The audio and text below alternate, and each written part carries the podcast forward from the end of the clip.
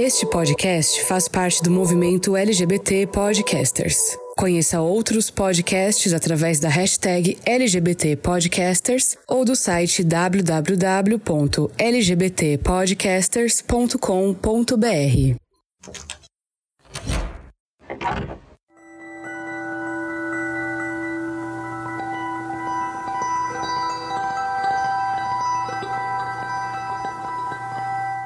Uma volta em torno do Sol. Outro dia, vi uma tirinha mostrando o planeta completando seu ciclo no cosmos e nós, humanos, aplaudindo esse momento. Cada vez que nós completamos esse ciclo, nós celebramos. Fazer aniversário é um ano novo em nossa jornada e quando nós temos a chance de celebrar, uma série de coisas passam pela nossa mente. Hoje, nós estamos aqui, celebrando mais uma volta. E com o perdão do trocadilho, esse movimento é o que nos leva para frente e a gente muitas vezes não percebe. Hoje, nós celebramos mais um ano de vida desse podcast. Quando eu olho para trás, talvez esse planeta esteja nesse mesmo ponto do universo, mas com certeza eu e você não. Poder olhar para trás hoje me mostra a jornada linda que nós fizemos juntos, eu e vocês, que estão aí do outro lado desse fone, acompanhando as histórias que cada convidado trouxe nesses anos todos. Esse vai ser um episódio especial. Vamos olhar para onde nós estávamos, mas com a oportunidade de olhar as mudanças e como nós somos responsáveis por fazer esse movimento. Eu sou Fernando Arazão e esse é o Fora do Meio, o podcast que faz parte da rede LGBT Podcasters, que você encontra no arroba Fora do Meio Podcast no Instagram ou Fora do Meio Pod no Twitter. E é uma honra para mim estar aqui comemorando com vocês três anos desse projeto que se tornou uma das principais alegrias da minha vida. Então, antes da gente começar, ouvinte, essa é para vocês. Armário aberto. Esse é um episódio mega especial para mim, porque como eu falei, a gente tá fazendo aniversário e nada melhor do que uma festa de aniversário reunindo amigos, né? e eu tenho duas pessoas aqui comigo para celebrar esse momento. Gente, se apresentem pra audiência, relembrem quem são vocês pra audiência. E eu já digo de cara, eu tô tão feliz por estar aqui, porque a gente tá gravando presencial depois de dois anos. Caraca, isso é muito bom, né, cara? Demais. Nossa, demais. Vamos lá. Você, por favor. Bem. né? Olá, eu me chamo Fernando também, tal qual o meu xará. Fazemos parte aqui do nosso Ego Podcast, já fomos convidados uma vez. E o Fê também já foi no nosso podcast. E é muito bom, cara, poder, depois de dois anos, né? A gente poder se encontrar novamente. Faz, inclusive, dois anos que eu não encontro com o próprio Pirata, que a gente faz só gravação remota, né? fazia, Fazia, né? Agora precisa voltar. Mas, cara, eu tô extremamente feliz de poder dividir esse momento com vocês agora. E, Fê, parabéns pelos três anos já. né? Três anos. Pelos três anos de podcast. é Já tá andando honra. sozinho aí, mexendo nas tomadas. É, exato. tá começando a acender e apagar a luz aqui. E, e nessa idade não é fácil não, viu, cara? É cansativo. Mas é isso, cara. Eu meu, tô muito honrado e muito obrigado por chamar a gente pra participar desse momento tão especial. Eu sou Douglas Monteiro, vulgo pirata, como todo mundo já sabe, né? e também sou do Nosso Ego. Estamos parados, mas voltaremos, voltaremos, voltaremos. Sou ator, dublador, pai, principalmente, em todas as funções, de um bebê mais novo que o podcast, né? Dois aninhos. E também tô muito feliz, Fê. Parabéns, brigadão por ter convidado a gente. E que legal, cara, poder conhecer você pessoalmente. Sim.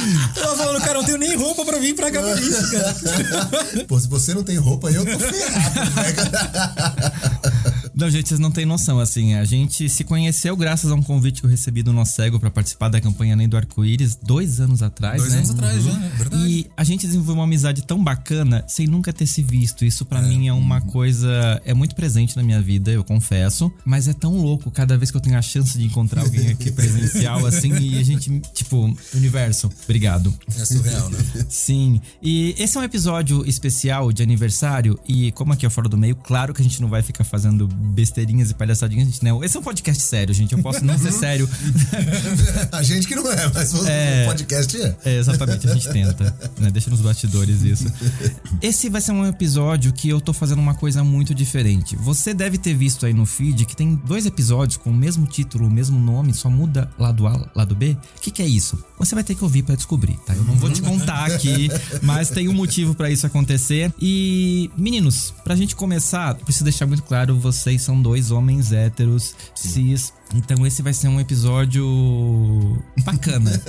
Vai ser um episódio bacana. Vai ser um pouco fora do meio? É um pouco fora do meio. Deixa eu perguntar pra vocês já pra gente começar. Como que foi o contato de vocês assim quando vocês pensam em ambientes ou o meio LGBTQIA+. Como que foi esse, vocês viam na televisão, vocês viam no cinema, como que era retratado isso e qual era a visão que vocês particularmente tinham sobre o chamado meio LGBTQIA+. Lá nos primórdios. Ah, cara, bom, já que o tema é nós voltarmos ao passado, né? e a gente tava até falando nos bastidores aqui sobre isso. As memórias que eu tenho mais antigas sobre o- as pautas LGBTQIA+, eram justamente extremamente caricaturizadas, né? Eram Caricatas. Então era muita Vera Verão, era sempre algum tipo de expressão extremamente exagerada, e era sempre voltado pra comédia. O Costinha fazendo É, então, mas e era sempre de uma forma muito pejorativa, era sempre de uma forma muito agressiva, e eu não tinha essa noção. Porque, na verdade, crescendo, ser gay é errado, ser gay era xingamento, ser gay é. ser- basicamente ser errado, né? Tá, é, tá de safadeza, Sim. é, né? Tá, tô- tô totalmente fora aí. É os anos 90. É os anos 90, exatamente. Legal era a piscina do Gugu no domingo à tarde. É, não, é. Isso, isso é cheio de valores, inclusive, né? Mas a- o primeiro contato que eu tive mesmo era justamente isso. Era com os transformistas do Silvio Santos, era com a Praça Nossa, era, era só com alguma coisa extremamente pejorativa ou ofensiva. Que nós dávamos risada porque usava isso de uma forma também pejorativa e ofensiva. de- Dentro dos am É, com os nos- amigos e nos tal. foi apresentado como cômico, né? Sim. Então, tipo, pô, é engraçado, vamos rir. É, mas vamos rir debochando. né? Nunca, né? E aí é curioso, porque quando a pauta chegou pra nossa mão, a gente tava falando justamente disso. Porra, mas tem um apagamento gigante. Eu não via nenhum tipo de exemplo de relações. Eu só via que tinha algo aí chamado gay, algo aí chamado bicho, né? Na época que usava muita expressões extremamente derrogatórias. Ofensivas, né? É, cara. E tipo, tá, eu, eu chamava pessoas disso e não sabia o que era, mas era sempre na intenção de xingar. Sim, mas de não tinha exemplos. mesmo. É, não tinha exemplos de relação, não tinha de nada. né? zero. Zero. Cara, eu ainda puxando, porque assim, eu comecei a puxar, falei, caramba, velho, eu não, eu não tenho muita memória assim disso. Eu tenho essa visão que você tem, porque crescemos no mesmo período. Aí eu lembrei que um primo do meu pai, ele às vezes cuidava de mim, pros meus pais dar um rolê e tudo mais. E ele é gay. Tudo bem que hoje ele é gay e minho. Mas vamos lá. E assim, foi o. o- Coisa exclui a outra. É, o contato com uma pessoa gay que eu tive na minha infância, e assim, eu tentei puxar e lembrar, cara. Ele sempre foi o. Como fala? O parente gay que todo mundo sabe, mas não sabe, sabe? Aquela história. O elefante branco. É. velado, né? Tudo é impressionante, né? E aí, beleza, ele cuidava da gente e tudo. E eu lembro que uma vez ele foi dormir em casa, tudo com meus pais saírem. E aí tava passando o Tutti Frutti. Lá, lembra do Miele? Nossa. Tutti Frutti, eu não lembro o nome do programa do Miele. Eu lembro das da... meninas mostravam os É, eu, eu lembro Tutti Frutti, mas É, eu não, não lembro então. o nome do programa, cara. E aí ele, tipo, meu, moleque, sei lá, devia ter o quê? 12 anos. Ah, não sei o que, quero assistir, quero assistir. Não, tudo bem, vamos assistir. E aí ele ficava assim, pô, olha só que gato, olha que lindo, não sei o que. Sabe? Como querendo dizer assim, não, você não vai ser gay. Hum, sei lá, na cabeça. disso, É. né?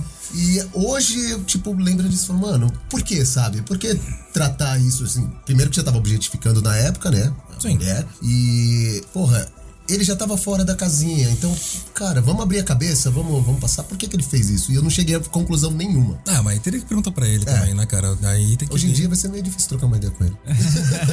Mas é isso mesmo, assim, tenho parentes, né? Tenho familiares que são, mas eu fui ter contato mesmo e me relacionar com esse meio de uma forma mais direta e consciente só depois de velho. Sim. Sim. Assim, até então. Não, pera, calma, velho, que idade? Ah, não, velho, é que eu digo.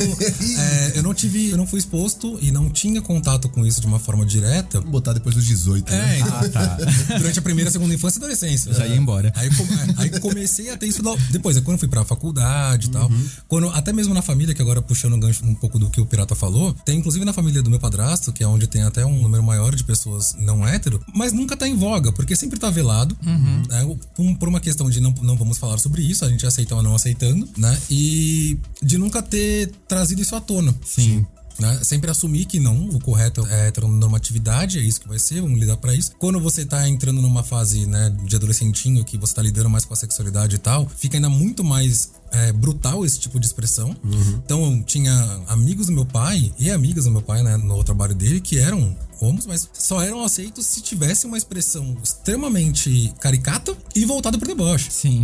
E aí eu fui ver que é, é gente como a gente depois, né? Na, na faculdade Sim, e tal. E foi expandir esse ciclo aí. Sim, não, mas é até interessante esse seu tio, eu vou fazer aqui, eu vou medir com a minha régua, mas eu penso assim que no passado eu era essa pessoa que eu xingava os outros de viado. E eu sabia exatamente por que eu tava xingando, porque pra mim eu tinha essa mesma visão de vocês. Apesar de já começar a me entender como uma pessoa, um homem gay, tinha aquela parte da não aceitação.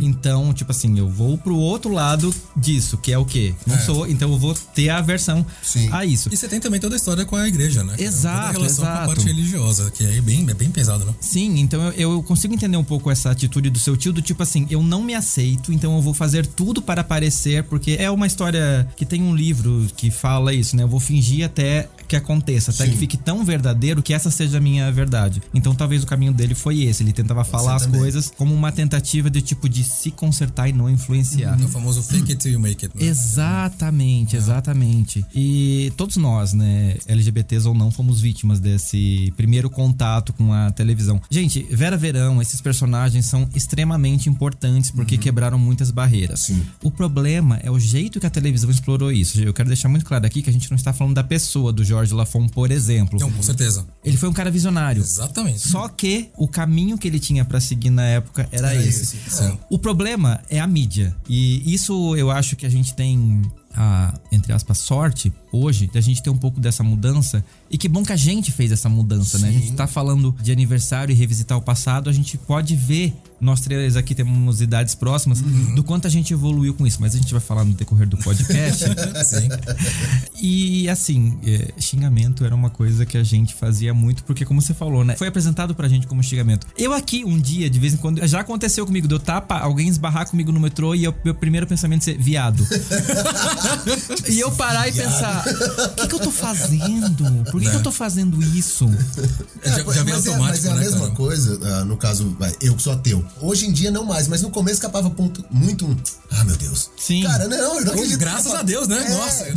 Porque, porque a gente foi criado dessa forma. Exato. cara? tá enraizado na gente, né, cara? E a própria mídia, como você tá comentando, ser, né, o problema ser ela, é que mesmo depois, quando a gente tá mais velho e trazendo pra esse ponto, né, que eu falei que tive um contato maior, eu lembro de uma ex-namorada minha, e também era do teatro e tal, e ela gostava muito de uma série chamada Queer as Folk. Sim. Só que ou era então, eram dois polos opostos, né? Ou é só a comédia escrachada e derrogatória, ou então é só a parte hipersexualizada. Sim.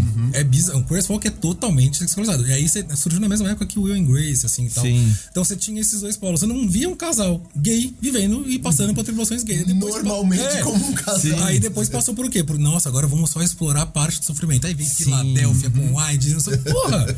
A mídia só explora os pontos negativos da coisa, sabe? É Cara, bizarro. mas, mas é bom, porque hoje tá de boas. Tipo, vai numa novela, agora tem um casal gay normal. Não sei agora. Em relação Dizendo, aqui, mas- né? Novelas já tiveram também antes, sabe? Tipo, Sim, mas era aquela história do. Você lembra da época do. Ai, como que é o nome do, do- daquele ator que causava no, no, no avião e tudo mais, que fez um par romântico com. Ai, o Moreninho. Que no. Que a galera queria que tivesse o beijo e não teve o beijo. Teve no. Ah, o Bruno Gagliasso. Não, Não, não, não, Bruno o- Gagliasso. Ai, caramba, como que é o nome dele? Gente, qual que é? Eu esqueci. Não, passa, Não importa. ó, é. Alguém vai saber e vai falar, ah, o nome dele é tal. É. Tanta coisa na cabeça agora que tipo, pode. meu, na época, no, na, Matheus no- na novela. Não. Não. Não é o Matheus. A produção aqui deu, tá, tá tentando soprar, mas não tá. Olha no Google, pô. É mais, é, mais, é mais velho ainda, cara. É mais velho ainda. Mas vamos lá, continua. E agora eu perdi, o- puxando o perdi. Mas assim, tipo, na época era aquele. Ele tava tentando viver um relacionamento, mas era tudo escondido. Hoje em dia já não. Hoje em dia já é um relacionamento normal. Porque é um relacionamento normal. Sim. Sabe? Porque não precisa mais buscar isso, mas tem que começar de um ponto. E começou. É, nesse. começou dessa forma. Mas É, eu lembro de. Esses dias eu reassisti a próxima vítima e eu vi o quanto o relacionamento do. dos dois meninos lá que eram gays, eu esqueci o nome dos personagens agora, mas tipo assim, eu fico impressionado com a qualidade que foi retratado. E eu só vi isso depois de novo em América, muito tempo nossa, depois. muito tempo depois. Então, a mídia tem uma responsabilidade muito grande em fazer a gente entender. Assim, Sim. eu lembro que a fala do personagem lá com a Suzana Vieira, que era fazer a mãe dele, eu fiquei tipo assim, meu Deus, isso passou na televisão. Eu, eu tô... Então, e a gente só tem a memória do que foi ofensivo. né? Exato. Bizarro, né? E assim, eu não sei pra vocês, mas pra mim as novelas, por exemplo, tiveram um papel muito grande na minha família, porque, por exemplo, eu lembro de o Júnior de América. Toda a construção dele se entendendo gay e etc. E no final da novela, quando ele se apaixona pelo outro menino lá que trabalhava na fazenda da mãe dele, isso gerou um debate na minha família, porque assim, aí eu vi as pessoas na mesa de jantar discutindo sobre sexualidade. Caraca. E era coisa do tipo, uma galera dizendo, tipo assim, é, se meu filho for, eu vou, né, fazer o quê? Sim. E a outra parte da família, meu pai, inclusive, tipo assim, não, jamais aceitaria esse tipo de coisa. Isso é não sei o quê, não sei o quê, não sei o quê. E eu só encolhido. Que assim. bacana ver isso, né? Nossa, eu não aceitaria, Cara, né? Sim. Quem, Mas. quem é hétero não tem a menor ideia do que é ouvir uma coisa dessa, velho. Sim. Tipo, a, a gente não sabe. Zero, não, zero. faz. Mas beleza, tipo, tem essas representatividades e tal, e hétero nunca teve que passar por isso, mas o máximo que teve, na verdade, era quando você não correspondia com as expectativas da expressão da sua heteronormatividade com relação aos seus pais, ou tios e círculo de amigos. Tipo, ah, você não deu em cima da menina como deveria ter dado, você tomou toco e não tem que ficar assim, mulher é só pra usar. Tem toda uma, uma construção, mas que não tem nada, nunca foi questionada a nossa sexualidade ou a nossa validade como membro da família. Tipo, eu não aceitaria. Sim. Sim. Eu nunca, É, eu nunca acho passo por isso. que a coisa mais próxima que um hétero pode passar uma, de um constrangimento desse, uma mesa de jantar, é alguém saber que ele é corno e ele não saber, e alguém fala alguma coisa. Pode ser. É, até vira piada com a família falando que o homem, homem sem chifre é um animal indefeso. Exatamente. Não sei, eu, eu, eu pensei isso agora. Eu acho que o único constrangimento mais próximo que alguém pode É, passar. não, não, não tem paralelo nenhum, cara. Sim. No máximo de causar um debate, assim, na, na família, no meu caso, foi quando eu fiz tatuagem. E Que já, foi, tipo, uau. É, que, Que meu primeiro- pai era o cara que ia arrancar na faca se aparecesse um filho com tatuagem em casa. Sim. Então, tipo. Ah, cara, quando eu coloquei brinco, meu pai quis coroar meu pinto. né? Fez piada disso e tal, minha tia também. Só que, de novo, tatuagem e brinco são escolhas, né? É, então. Isso é escolha. É foda. Mas novelas, essas coisas, trouxeram esse debate pra família de vocês também? Vocês lembram de alguma coisa assim que o assunto foi pauta ou realmente ninguém falava sobre isso? E... Não falava. Nunca foi. Não, é sempre. O apagamento é real, assim. Tipo, não, não falávamos. A gente só falava quando entrava no, no tópico dos parentes, que são, né? Então, por exemplo, surgia debate. Eu lembro uma vez, né? Um primo meu veio pra São Paulo, né? Ele era de Fortaleza, veio pra São Paulo e numa das baladas aí que ele foi, ele acabou voltando pra casa com um cara e o cara acabou espancando ele, roubou ele e tal, tudo mais. Assaltou a... É, não, foi horrível. E aí eu lembro da minha tia como, né, não, porque esse pessoal também vive num meio muito perigoso, né? E a primeira coisa que eu pensei foi, é claro, né, a gente marginaliza todo mundo, pô. Quando você marginaliza toda, toda a galera, é lógico que vai ser perigoso. Sim. Não tem como, né? E então só vinha nesses pontos, assim, a novela não, nunca trouxe esse debate, assim, pra gente. É, não, em Nunca casa é a rolou. mesma coisa, também não, não rolava debate, não. Não. Começou a rolar depois de velho, depois de velho assim, vai, maioridade e tudo mais, que a gente começou a ter contato, no meu caso, e aí teve, vai, do Matheus Solano e tudo, que falou, meu, qual é o problema? O que que tem? Tipo, então surgia esse debate, porque eu sou o do contra em casa, sabe? Não, ele é o do contra. Tudo que todo mundo fala, ele... Não, tem que ser entendeu? o- Então, tipo, eu sou do contra. Eu falava, não, pô, tá errado, qual é o problema? Não sei o quê. Então rolava esse debate, mas já com uma, um pouco do conhecimento. Agora, na infância... É, então lá em casa o apagamento é muito grande, porque a reflexão que eu faço disso é justamente essa. O pessoal aceitava não aceitando de- em certa medida. Aceita se você não verbalizar. É, e assim, tipo, a gente, por exemplo, nós temos muitos parentes que são, né, que são no meio. Só que a gente não falava deles, da, é, co- começou só depois, né? Era aceitar não aceitando. A gente não debatia, não falava, tal, se falava, ia tocar, porque a avó não vai ficar, não vai reagir bem e tal. E, pô, caralho, né? Aí, porque, tipo, sempre fica com não, com um moralismo muito grande, não, são pessoas e tal, a gente tem que abraçar e entrar, tal, e não tem problema algum. É, mas não tem problema algum, mas não vamos falar também, né? Não vamos trazer isso sempre à tona, sabe? E isso, refletindo, assim, dá um, traz um incômodo, sabe? Hoje, né? 32 Cara, anos na mas, mas é. Tudo é o tempo, né, cara? Hoje, tipo, vai, pra nossa família já foi assim. Pro futuro, eu digo, vai, no caso, meu filho, já vai ser diferente. Ah, sim. Eu já tenho um certo conhecimento que meus pais não tinham nenhum, o conhecimento deles é zero. Então, eu já vou saber como lidar, como conversar. E, tipo, meu, não tem que, que explicar. São duas pessoas que se amam, ou duas pessoas que estão se pegando, e não importa, sabe? É isso. O, não, não é vergonha, não é. Uhum. não, é normal. É tabu, né? É. É, são E, e assim, pra né? tudo. E ah, vamos colocar no lance do PCD, tipo, uma pessoa cadeirante. Uma criança fala, ah, o que que é isso, mãe? Sabe? Tipo, o Otto viu no hospital uma mulher numa cadeira de rodas. Ah, papai, eu falei, não, uma pessoa que ela precisa da cadeira de rodas pra andar e tudo mais. Na nossa época, nossos pais falavam, não, não, não olha, não olha. Não, fica quieto, É, fica então. quieto, fica quieto. E, e apertava, e batia, e beliscava. É, na família expandida teve muito disso, né, cara? Era muito tudo muito tabu. E, e também tem uma, uma questão com a criação dos filhos, né? Tinha uma distância, uma separação muito grande de papéis de pais e filhos. Então, isso, quem sabe, são os adultos, as crianças ficam fora disso também. sim. Então não vamos expô-las a isso e não vamos trazer pra ela. Mas, Assim, e depois falava que queria pro mundo. O mundo tem isso, cara. Pelo amor de Deus. O mundo tem PCD, o mundo tem. Meu, tem, tem, tem tudo que não. Tudo. Tem, tem, tem tudo fora dessa bolha, tá ligado? Não, mas eu, eu até entendo que cria pro mundo, porque assim, o mundo era isso, né? Qualquer coisa que fosse diferente desse padrão hétero era daquele reino desconhecido o Simba jamais poderia ir. Isso, exatamente. Era o cemitério de elefantes. né? Exatamente. olha só, olha só. É onde o sol toca. Exato. E a chuva, né? Pra dar o arco-íris. Aonde é escuro, rola solto. Não vai lá. Não, vai, vai, que é legal. Sim. E qual foi assim? Vocês conseguem lembrar do primeiro contato com uma pessoa LGBT da vida de vocês? Não, cara. Então, eu. qual fui- foi a sensação? Foi esse primo do meu pai. Foi o meu primeiro contato, mas assim, na época eu não tinha a menor ideia. Mas a pessoa falou, tipo assim, sou gay, sou Não, lésbica, sou. a- a- o primeiro contato foi com o Carlos, que é meu padrinho de casamento, que é o melhor amigo da Ana. Então, tipo, ele foi meu primeiro contato de convívio mesmo. Pra mim foi de boa, assim. Na época eu tinha aquela cabeça tipo, ah, não chegando em mim, tudo bem. Ah, né? sim.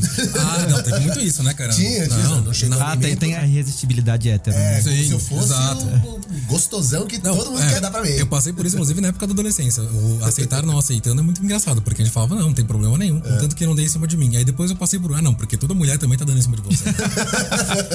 Ó, de ouro, né? Impressionante. Mas foi bem tranquilo. Eu comecei a aprender muito e comecei a, a conhecer esse mundo. Então, tipo, meu, fui na The Week. Teve até, depois de um tempo que eu fui na The Week, eu falei, porra, tô frustrado. Por quê? Nenhum cara chegou em mim. tô muito zoado. Nenhum, ninguém chegou em mim, velho. Mas assim, tipo, meu, foi muito legal. Bebi pra caralho, zoei, damos muita risada. E, porra, falei, cara, é da hora, é divertido, é, então. é bacana. Então foi um, foi um contato muito legal. E aí depois o teatro, né? Conhecendo, então teve o Alexandre, tipo, o Alexandre se tornou meu melhor amigo. E foi uma coisa que ele falou pra mim. Ele falou, cara, eu jamais imaginei que eu fosse ser o seu amigo, ainda mais o seu melhor amigo aqui. Porque eu cheguei no teatro. Cabeludo? Não, ainda tinha. Você tinha um cabelo pouquinho. normal, É, mas cabelo- não tava cabeludo. não tava cabeludo, Não, tava né? um pouco cabeludo, vai. É, cabeludo, motoqueiro, pá, todo. E ele Gente, olhou e só lembrando você que não lembra, mas o Douglas teve um bar de motoqueiro. De motoclube, cara. Ele era esse hétero. É, eu era esse hétero. Tem um passado aí. Cara, É, se eu tivesse continuado, pode, se, se eu tivesse continuado, certeza eu iria ser um Minion, velho. Certeza absoluta. Mas beleza. Deus salvou sua vida. Ou não. Vai eu, saber, eu né? salvei minha vida. Aí, ó, vai falar que Deus salvou a vida dele aí, ele. Eu salvei minha Eu, vida. eu, eu falei pra zoar, eu falei pra zoar. eu sei disso. E o Ale falou: Meu, eu vi esse brucutu entrando. Falei, cara, eu vou apanhar. Ele falou isso, eu vou apanhar. Caralho, a primeira depois- reação dele foi ter medo, né? É. Que foda. E aí depois ele falou, cara, você é um doce, velho. Você é um ursinho carinhoso. é. Vai. Cara, eu não lembro da- do primeiro contato. Como eu falei, eu tive, eu tenho, né, muitos parentes que são. E é curioso, porque, por exemplo, é, tenho tios e tias e primos e primas, assim, que são, né, va- alguns. E principalmente com mulheres era engraçado porque era menos falado ainda. Sim. Ah, quem que é essa Leti? Não, é amiga da sua tia Lilia. Não- não- É amiga. É, não, não tem essa. Mas assim, O aluguel já tava caro, elas dividiam, né? Exato. Cara, né? Mas, tipo, já faziam parte da estrutura familiar, né? Do núcleo familiar expandido e tal. Então, sempre tava lá mais velado. Então, eu não lembro de ter o primeiro contato e de ter tido algum tipo de estranhamento nem nada. Mas eu fui ter uma, que eu falo, né? Trazer mais pra consciência disso quando eu comecei a ter amigos, né? né, desse meio. E, e é chocante, porque você começa a ver justamente, tipo, cara, histórias de, meu, abandono de família, de sofrimento, de muita, muita treta, dor. cara. E é, cara, e é, e é complicado. E assim, somado ao seu processo, né, de descobrimento e desconstrução, você não sabe o que você fazer com isso, tá ligado? Você, tipo, eu lembro desse estranhamento. Você acaba abraçando, né, a pessoa e, e indo lutar com a causa dela, porque você fala, cara, é um absurdo, tá ligado? Cara, teve uma amiga minha que ela falou que a mãe dela tentou enforcar ela quando ela falou que ela era lésbica. E eu fiquei tão indignado quando eu vi isso. Falei, mano, como? Como assim, saca? E tipo, Não, eu lembro de uma das coisas mais incríveis que eu vi foi no casamento de um dos meus primos, né? O Tércio e o Marcos. Beijo pros dois. Uma das coisas mais bonitas que nós vimos foi justamente o casamento deles. E o. Logo quando, né? Liberaram o casamento civil e tal. E o pai deles, o tio Guibert. O tio Guibert, ele, ele nasceu em Crateús, né? Nem que ele é do Ceará, ele é do interior do Ceará, sabe? Great. E o- ele fez o discurso mais lindo que eu já vi num casamento, sabe? Todo mundo chorou. A, a Cris lembra até hoje, mas é algo bizarro, porque ele falou também de aceitação, falou de relação, falou de amor, de afastamento, de perda. Cara, é muita coisa pra lidar. É muita coisa pra lidar, sabe? Tipo, e esse primeiro contato com o mundo LGBTQIA+, de uma forma direta e relacional, é o que me estranha até hoje, assim, né? Que, é o que, que me impacta muito. Porque são histórias que, que é igual o Pirata falou, hétero nenhum passou por isso. Eu nunca tive que me assumir hétero. Eu nunca tive que convidar ninguém na minha vida pra me enxergar como hétero, tá ligado? Já era esperado de mim, tá? É isso. Fechou, tá ligado? Da hora. e não, você de repente começa a ter contato com pessoas queridas e amadas, assim, que né, estão fazendo parte do seu ciclo, e você começa a ver o quanto de história de, de novo, né? De dor carrega, de, meu, de, que- de que você não tem nem noção do que é, tá ligado? É foda. Sim. Deixa eu adicionar uma pergunta pra vocês dois, já que né, eu tô falando aqui com dois homens héteros. Como- vocês lembram da escola? Porque escola pra população LGBT é um terror. A gente, né? Cagada. Tudo, tudo ruim, tudo ruim. Caralho. É, é um que tipo de héteros vocês eram na sala de aula? Não teve- É o, pior. É, já fui do pior pro mais apagado, pro mais quieto, pra- já fui de tudo, cara. Nossa. Vocês lembram de ter pessoas assim que vocês já desconfiavam que eram Sim, LGBT na sim. sala E de hoje- vocês e como que era essa sensação, tipo, como que era esse ambiente escolar pra essas pessoas e como vocês héteros enxergavam isso? Cara, eu não me importava, essa é real, com essas pessoas e, e era bem violento. Eu não tinha noção do tamanho da violência que a gente tava reproduzindo e fazendo pra elas? Essas é. pessoas. Tanto que assim, não as vejo hoje em redes sociais porque também elas não fazem questão alguma de estar perto de mim, com toda a razão. Sim. E com as pessoas da época do colégio. E. Cara, devia ser um terror, né? Olhando pra trás hoje, devia ser terror psicológico atrás de terror psicológico. E quando não mudava de colégio, tá ligado? Tentava se passar por invisível. Mas não, a gente não deixava, pegava no pé. É, não, a mesma coisa. Eu era da turma do fundão, então, tipo, é, era aquele bullying que não era direto. Que você ficava naquela conversinha, ah, lá, ó, viado, sei que, bababá, sabe? Zoando, mas não era homem o suficiente pra chegar na cara da pessoa e falar. Então, mas o problema Mais disso é, vazio, que, é, mas- então, mas é você cria um. É que depois, né? Eu também passei por bullying, né? Por, Sim. né, todo mundo passou disso. É. É. que não tinha nome na época, mas beleza. Era, era zoeira, era É, então, zoeira. e assim, eu mas- sou caolho, velho, eu sei como é que é. Mas cria um ambiente muito sufocante pra pessoa, tá ligado? E é assim, às vezes você era a bola da vez. E aí você se fode. Sim. Imagina uma pessoa que é assim todo dia só porque acorda. Tá ligado? De- depois de velho que bate. Depois de velho não, depois de consciente, porque tem velho que não tem. Então depois de consciente que Sim. bate isso que você fala, mano, que. Mas é, não- Mas assim, foi. Não tô querendo colocar pano, tipo, ah, passou. Não. Ah, é parte foi- da minha história, pô. né? É, faz Essa- parte da não história. Eu aprendi com isso e não vou reproduzir. E vou passar o que deve ter sido feito. Mas o colégio, é, cara, não lembro de ninguém ser assumidamente homossexual, nem trans, nem nada. Assumido eu não tinha mesmo. Não tinha, não tinha. Eu acho difícil. né? Ah, não. Na, naquela época, imagina, Naquela época não tinha. Anos 90. Não, não tinha. Você não podia nem assumir que você torcia pro São Paulo.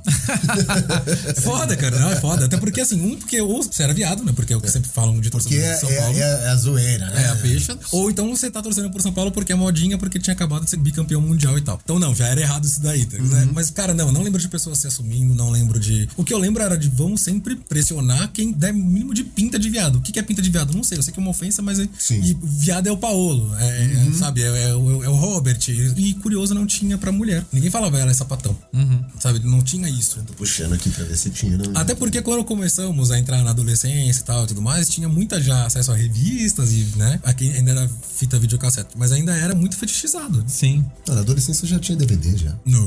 Não, começou depois, cara. Depois? Depois. Eu perdi noção do tempo. Né? Mas tá, é, é isso que acontece. Mas no colégio não. Então, e nunca nem me preocupei. De verdade, assim, nunca nem me preocupei saber se a pessoa era gay ou não. E profe- alguns professores traziam, curiosamente, os de biologia, quando a gente falava sobre sexualidade. E tinha uma aula que deve ser resquício aí da, de, de épocas passadas, que era ética e cidadania.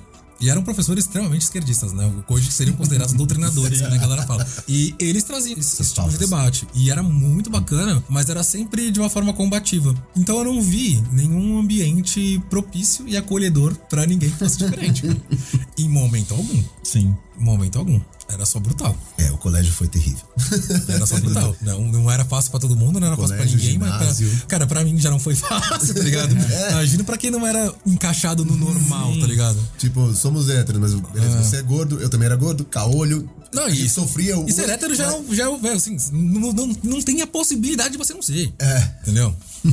Não, é, colégio era uma coisa complicada. Vocês conversando agora, eu lembrei de uma vez que alguém tava me zoando na escola. Eu lembro de um menino que levantou pra me defender. Eu fiquei tipo assim: o que tá acontecendo? Isso tá fora do script. Eu não sei lidar com isso, isso aqui, não. Não, eu, já ocorreram situações onde eu já defendi, fui defendido, inclusive, já fui muito defendido pela minha irmã, que era um ano mais velha do que eu.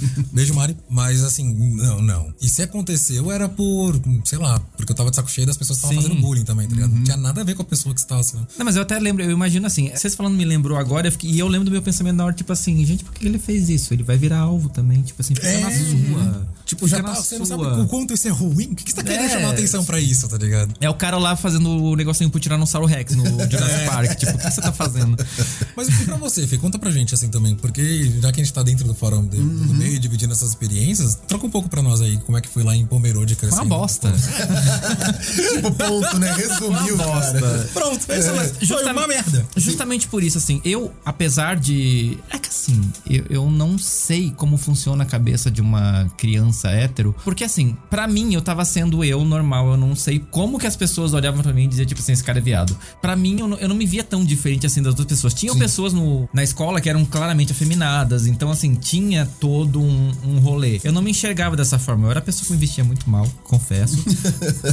Isso já quer dizer que, tipo assim, já, já mostrava quando, né? Então você não era não, gay, não tinha você muita era noção de. É, exato. Porque- Eu fugia do estereótipo.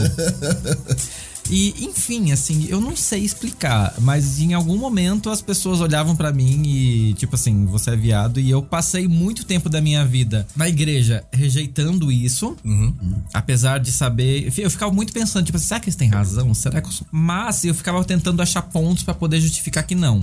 E eu lembro, assim, que a- as pessoas faziam muito bullying comigo por causa disso na escola, tipo assim. E aí eu era o CDF, lógico, né? Porque se eu sou apontado, então tenho que ser melhor em alguma coisa. Aí eu vou ser o melhor aluno da classe, o queridinho dos professores, etc e tal. Nossa, que erro. Nossa, na, É. na estrutura social de um colégio, meu Deus. não. Exatamente. Então, já que era. Não, já, já tava fudido, né? Tinha que- é, da Agora abre o dedo, pisou na merda. é, Exato, pisou na exato. merda, abre o dedo. Aí era eu, era a pessoa que passava. A professora de português, a professora Ita, eu lembro dela até hoje. Ela né, nem deve lembrar que eu existo. Mas é, eu lembro assim que ela me pedia pra passar pra ver se as pessoas fizeram a lição de casa. Puta merda, Caramba, Fernando, que você- legal essa professora. Caraca, velho. Você, nossa. Não, e eu é lembro. você saiu vivo desse colégio? Porque assim, você, ideia. você era ou que sofria bullying por ser diferente, seja lá o que isso significa, porque o que é o normal é o que a galera cria na cabeça na hora, e ainda te botaram pra ser X9 e o CDF. Exato. exato, Lindo, lindo. exato, lindo, maravilhoso. Tá aqui o. Só coisas boas. É, eu vou sair daqui pra terapia. É o que tem ajudado. É o que viu? tem ajudado. Vou falar que é o que tá me ajudando muito. Mas aí eu lembro que tinha um menino que ele. Assim, eu lembro que ele era da outra sala, eu era da. Tipo, sei lá, da sala A, ele era da B. E ele tinha uma cisma comigo. Quinta e eu não B. sei o que esse menino, assim, ele tinha uma cisma. E ele era tipo um Malfoy, assim, ele tinha os, os meninos que davam com ele. Até hoje eu queria muito entender o que, que porque assim, ele às vezes saía da sala dele pra vir na minha sala me zoar. E eu ficava tipo assim. ele, assim, não, tipo- Deus me livre. Espero que seja morto. Quer- Viu? Não, brincadeira. Não, mas, é, por exemplo, as pessoas que, que a gente. Cara, Não, não, mas o que eu digo é buscar Vamos, pra vamos. saber, tipo, deixa eu ver como é que tá essa pessoa. Porque às vezes era tesão enrustido. pode ser. Então, sabe o que, que eu acho que é? A parte do cara morto é brincadeira, tá, gente? Eu não sou uma pessoa tão ruim assim. Ou talvez eu Não, seja, só não sei meu lado aquariano. Paraplégico não, porque fiquei percebendo. Mas assim, ele era um cara muito gordo. Então eu acho que pra ele não sofrer o bullying por várias coisas, Ele ele, atacava primeiro. Então eu Eu tenho assim. muito. E, e eu era um alvo fácil porque, assim, justamente eu era o querido dos professores. Então, assim, eu era em evidência. Era mais baixinho, era mais franzino, era mais fácil de pegar Sim, no seu pé. tanto né? que assim, pra, pra vocês terem noção, E era uma, vermelho, cara. é, era uma cidade pequena. Natural. As pessoas, tipo, me conheciam pelo sobrenome, né? Os professores me chamavam de Arazão. E as minhas irmãs que estudavam depois de mim eram as irmãs do Arazão. Eu era essa pessoa. Nossa. Então, sabe, é, eu era um, um alvo, assim, eu tinha um target nas, minha- nas minhas costas e eu acho que ele me escolheu pra justamente ele não sofrer, então. Ele. a- é, eu atacar primeiro pra. Sim. É, você deflete, você joga pro outro e acabou, né, cara? Uhum. E assim, quando você tava comentando sobre o que que dava pinta em você e tudo mais, né? Que a gente chamava de dar pinta, né? Ou então ficava. Eu gostava de Titanic, será que era isso? É, Mas vamos ser sinceros, todo mundo gostava? Mesmo a gente crescendo, Sim, que sim, a, sim. a gente sendo obrigado a falar que não gostava, todo mundo gostava pra Sim. caralho. Todo mundo gostava pra cacete. Ei, eu gostava de Ghost, velho. Você É, gosta então. até hoje. Assisti Exato. mais de, sei lá, 200 Não, e vezes. assim, e por, puta, crescendo também, você não podia gostar de Backstreet Boys e todo mundo hoje você vai no karaokê, você começa, começa a tocar. Todo vai- mundo, todo, cara. todo mundo pega a cadeira e faz a coreografia, cara. É Não, bizarro. aí eu já não manjo. E assim, mas. É, eu faltei nessa aula. É, justa- é justamente o que era o diferente. Por exemplo, eu sempre fui muito sensível e emotivo. Cara, eu passei por isso no colégio. E até mesmo depois de velho, cara. é, todo mundo fala, não, não, mas você tem um lado aí. Se você não tem, É, gente, o Avara tá pronto. Você não na Confissão prefeitura, tá pra você que não não tá vendo a câmera, ele tá com a barra da calça dobrada. Isso, é, clara- isso é claramente bissexual.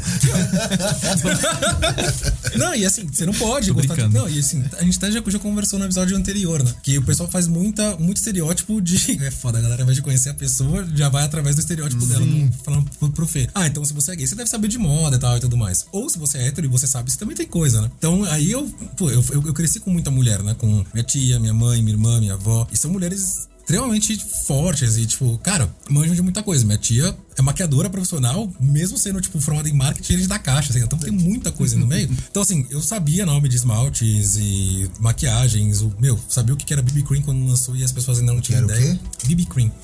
É, um tipo de. É um tipo um dois em um na, na maquiagem que você. um primer que você passa antes. E sempre tive muito esse contato com o universo feminino, então eu falava, não, você só pode ser viado. E assim, eu fiz teatro, fiz maquiagem, mas eu não manjo nada. E aí fala, não, você só pode ser viado, porque assim, se tem um estereótipo de você ou ser sensível por estar, né, por ser o canceriano com acidente em peixes que eu sou. E é, é foda. ou você manjar muito de maquiagem, de estilo e de. Não, aí você tem que ser. E, cara, conheço homens gays, inclusive, que não conhecem essa parte e não querem saber também. entendeu? Mas não, você tem que re- se relacionar sempre com o estereótipo na cabeça da pessoa antes, tá bizarro? tá Sim. ligado? então qualquer coisinha que você dava pinta na época do colégio é motivo, cara. Sim. É motivo. Chorou quando passou aquele filme Ilha das Flores por causa do bicho. Todo mundo viu. Todo mundo viu, porque o porco tava comendo tomate que jogou fora na cozinha da mulher. Tá, puta, fudeu. você tá preocupado com o meio ambiente. Então você é viado. É, tem tudo isso. E todo- enquanto isso, tava todo mundo preocupado em usar polo, gas, gap, por uma questão de status e moda. Sim, Tamo sim. de olho, caralho. É, acabei de lembrar uma coisa, eu já brincava de elástico com as meninas na escola, acho que era isso. É, pode ser. Pode ser, pode, ser. Acabei de. Pode ó, ser. lembranças, Brincar de elástico era uma coisa realmente muito, tipo, Deixa eu ligar você pra minha não terapeuta, brincava de elástico. É, mas uma coisa, a gente cresceu ouvindo muito axé, né? E muito Sim. pagode, e uma época com muita coreografia, né? Hoje deve ter muito mais, por conta do, né, do funk e tudo mais. Mas assim, quem rebolava pra caramba. Hoje tem muita coreografia por causa do TikTok. No TikTok, verdade. Mas quem rebolava mais e dançava melhor eram justamente os caras.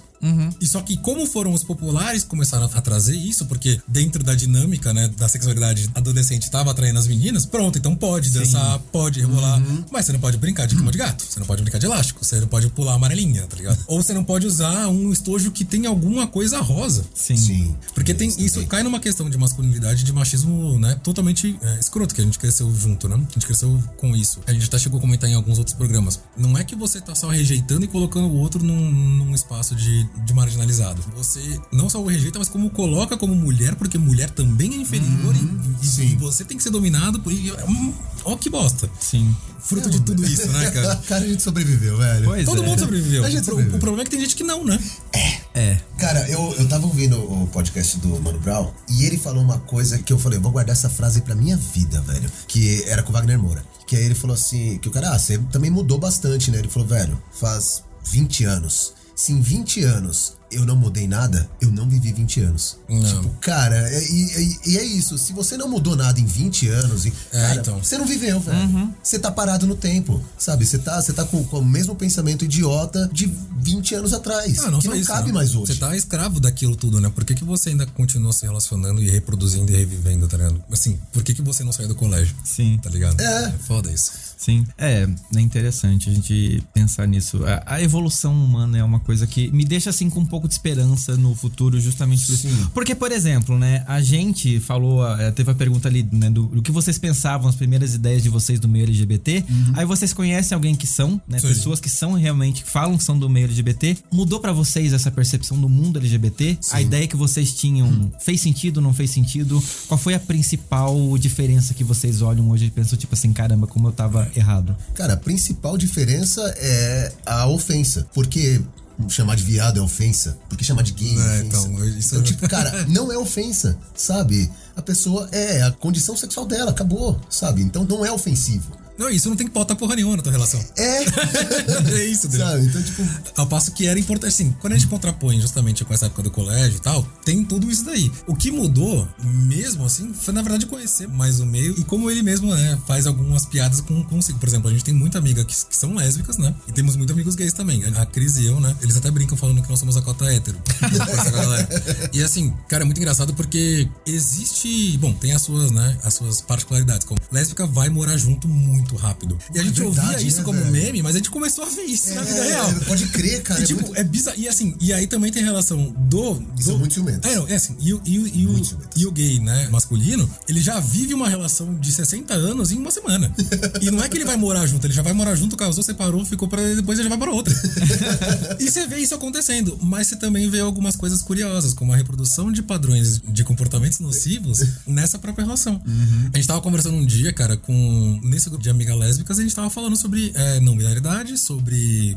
Cara, sobre trans. Sim. E a dificuldade que todo mundo tem, porque todo mundo cresceu nesse mesmo meio. Uhum. Todo mundo cresceu nessa mesma, vai, nessa mesma faixa etária, então tem essa percepção de vida enraigada e enraizada dentro da heteronormatividade. E aí eu lembro de um, da, da Dani, beijo Dani, falando sobre. ah, por que, que uma trans é, agora vai ficar com uma menina e tal? E tem- tendo essa dificuldade de entender De o que, entender que é. o, a- É. o gênero e a condição. O gênero, condição, a expressão social, tudo Uhum. isso é, envolve, tipo, e tem. O que menos tem a ver é com, é com piroca, tá ligado? Sim. E aí foi justamente o que a Cris até perguntou: falou, ah, mas vocês não são lésbicos? Então por que vocês estão usando consolo? Por que vocês usam dildo, né? Falou, é a mesma pergunta. É, é tão idiota essa pergunta que quando eu retorno pra você, você entende por que, que você, né? Sim. Da, da, da onde tá vindo. E tem muito disso, né? E também de relações que você tem uma. Você força uma heteronormatividade e reproduz padrões tóxicos também. De abuso, de abandono, de carga mental, né? De muita coisa. E você começa a ver o quê? Que dentro do meio tem tudo aquilo e muito mais, cara. entendeu? Do que só a relação com dor, com perda, com, com um mundo diferente. Não é o mesmo mundo que a gente vive, cara. Spoiler, é um mundo normal. É, e isso é o que é bizarro. Eu lembro do Jovem Nerd falando isso Na verdade, vez. não é né? normal, É. né? Se a gente parar pra pensar, não é normal. O Jovem Nerd falando isso num podcast deles Qualquer lá atrás, né, cara? Tipo, antes da galera ficar brigando aí com polarizações ridículas, de, do pessoal falando, ah, mas o que, que você acha do seu filho estar exposto a conteúdo LGBTQIA+. Falei, o que, que você acha do mundo que tem isso? Porra! não- Você vai esconder? Você vai, vai falar que não? O que, que você acha do seu filho ser exposto à religião, à Bíblia, cara? Eu não quero que meu filho seja. Porra, eu fico puto quando meu pai fala, ah, ai meu Deus, não sei o quê. Eu falo, porra, pai, não, Deus não. Ele, é, é, mó treta, hein? Sim. Mas é. E eu, não quero, eu, como pai, eu não quero que meu filho. Só que assim, vai ser um dia. Não vou, não vou impedir, claro. Pois é, Mas isso é uma escolha. é uma escolha. Isso é uma escolha. Então, tipo, eu não quero. eu Exato, gostaria mas muito. assim, eu acho que o Fê falou tudo, assim, tipo, spoiler, é o mesmo mundo, né? E, cara, acho- esse é o maior estranhamento que tem. É você entender, né? Quando, quando a gente contrapõe nessa época da adolescência, é lógico que vai ter essa, o, o tóxico contra o, o que você não é hoje, né? E tenta- tentando não ser. Mas é, é justamente entender que é meio que tudo igual, tá ligado? Sim. E Isso vem de uma construção e não é de, de uma hora pra outra. entendeu? Sim. Não, é, a gente vai. A sociedade ela faz isso com a gente, né? Você nasce e recebe toda uma carga que você vai construindo com seus Sim. pais, seus amigos de escola, etc e tal. Pra você se desvincular disso, assim, é, é um processo doloroso, é uma desgraça. Douglas, Diga. tem uma história que você contou num episódio do podcast, eu vou ressuscitar aqui agora. Pode ressuscitar. Porque tem um pouco a contei? ver com a outra pergunta, assim. é, você já meio que começou a falar disso, mas você falou que o seu primeiro personagem no teatro foi uma. Uma trans, uma Foi. travesti. Uhum. Como que foi pra você fazer esse- a construção desse personagem sendo o Brucutu da época? Justa- e cara, como isso impactou na sua vida hoje, tipo? Você acha- Caralho? Porra, que profundo, eu não tinha pensado nisso, não. Porra, Fernando! Gente, esse podcast não é, brincadeira. Não, então, é, na época o, o meu professor, o André Greco, eu não esqueço, cara, ele falou assim: "Vo- você vai fazer a travesti porque eu quero ver essa construção em você. E assim, e eu falei, cara, eu não consigo, eu até hoje eu não consigo cruzar a perna. Eu tenho uma dificuldade de cruzar a perna. E ele falou: tudo bem, usa isso. Você vai ser uma travesti velha, mas se vira, sabe? E aí na época eu entrei em sala de bate-papo. Só uma pergunta. Hum. Quando você viu lá, você vai ser uma travesti, qual foi. Você lembra o seu primeiro pensamento? O que, que você achou que você teria que fazer? Ah, não. O primeiro pensamento é fodeu, velho. O que, que eu faço? Eu não sei. Vou ter que usar salto, sabe? Assim, tipo. E depois eu descobri que eu ando muito bem de salto e eu fico com a bunda muito bonita. Então, tipo, salto valoriza as pernas, a bunda é bem legal. Aprendi a andar de salto. Foi. Na época eu entrava no, em sala de bate-papo pra conversar. Pra entender, tipo, meu, eu quero conhecer por que você é uma travesti, é, o que que é o mundo pra você, tipo, sabe, tipo, pra pegar a dor dela. Na- Mas seu primeiro pensamento foi algum personagem pronto, assim, tipo estereotipado? Não, Não, não. você já Você quis foi fugir aberto. disso. é, né? eu quis fugir disso, porque eu falei, cara, eu não, eu não vou, não vou no básico, sabe assim, no, no que tá, no que a mídia mostra pra gente. Não, eu, eu vou. é- Isso é um primeiro que a gente ator, tava, gente. a gente É, tava fazendo isso é um o, o livro da Bruna Surfistinha. Sim. Então, tipo, é um livro pesado, é uma história pesada. Então, cara, não, eu não vou trazer uma comédia. Eu vou trazer um peso que tem que ser. Então, se a vida da Bruna como prostituta era uma vida sofrida, a vida de uma travesti também é muito, muito mais sofrida. Então, cara, não, eu vou atrás. Então, fui conversar, eu fui na Blue Space, vi muito show de drag. Não tem nada a ver uma coisa com a outra, mas uh, tudo agrega. Então vi muito show de drag, conversei com muita mulher trans. Então, cara, pra mim foi um puta de um, de um crescimento de conhecer a pessoa mesmo, de entender, de ver falar, caralho, mano, como essa pessoa aguenta. Sabe, como ela aguenta? Porque é muita porrada. É muita porrada, da hora que acorda até a hora que dorme, cara. Mas você teve que dar, dar esse enfoque porque vocês estavam fazendo uma peça da Bruna Sufristinha, então. Sim. Não é, mas você percebe que a gente já faz um vínculo direto ou com dor e sofrimento ou então com, com Mas era, dificuldades, era, tá ligado? isso faz 10, 12 anos. Ah, não, sim. 12. Coisa- é tempo 12 pra caramba. Faz tempo pra cacete. Não, não muito tempo, mas faz, faz muito tempo. E na época era isso. Uhum. Era o que a gente tava falando. Tipo, o momento era da dor. Então vamos mostrar a dor. Hoje já não. Então talvez hoje eu já retrataria de uma outra forma. Eu já, com certeza, teria a dor, mas teria o humor, teria a leveza, teria o amor. Então já retrataria de uma outra forma. Uhum. Eu acho que hoje o foco tá muito mais voltado pra relação mesmo, né? Sim. Pra como ela se relaciona com a família e tal. É, mas a gente, eu não sei, eu fico meio incomodado quando eu fico pensando, porque a gente sempre tem que puxar pra lados extremos, tá ligado? Porque é o que talvez traga empatia pra quem não tem empatia. Quando a pessoa vê o outro sofrendo mesmo, aí se ele tem um, um mínimo de, de alguma coisinha no coração, ele vai tentar ajudar. Uhum. Se você vê um velhinho na- caindo na rua, você não vai ajudar? Então é isso, tipo, a pessoa agora, se é um velhinho mendigo, a pessoa não vai ajudar, sabe? É, então, então é... é, mas a- agora tem muito. né, agora estão vindo mais séries e livros e tal que estão tratando pessoas trans como pessoas. Olha que, Sim, que, que incrível. maravilhoso. Né? Tipo, co- como os gays começaram a fazer, né? Não, mas ainda assim eu entendo que a população trans ainda sofre um pouco desse estigma de, por exemplo, automaticamente você é trans, você vai pra, pra prostituição. O episódio que a gente fez no ano passado com pessoas trans teve esse, essa conversa. As pessoas chegaram, tipo assim, por mais que não aconteceu, houve esse pensamento de, ih, será que esse vai ser o meu caminho? Uma das meninas até fala que ela foi pra esse caminho porque era o caminho esperado para uma pessoa trans travesti quando ela se entendeu uma mulher. Então, é, É- isso, é né? caminho que a 10 anos fazem muita diferença. Faz muito diferença. É, Por exemplo, nos anos 80 a gente tratava a AIDS como gay como um grupo de risco. cara. Sim, cara. Sabe, é a- bizarro. Aquela boa e velha historinha do, olha, não vai no cinema, mas presta atenção, porque agora tem agulha com a Sim. mensagenzinha. Olha o que a gente viveu, Olha o que a gente viveu. E assim, trazia justamente, só carregava estigma e estereótipo ruim, tá ligado? Uhum. A gente começou a ver gays como pessoas normais e vivendo normal agora, cara. Sim. Agora, ainda, ainda tem a, a, a pachorra de falar que não, porque isso é doutrinação, tá ligado? Sim. A puta que pariu.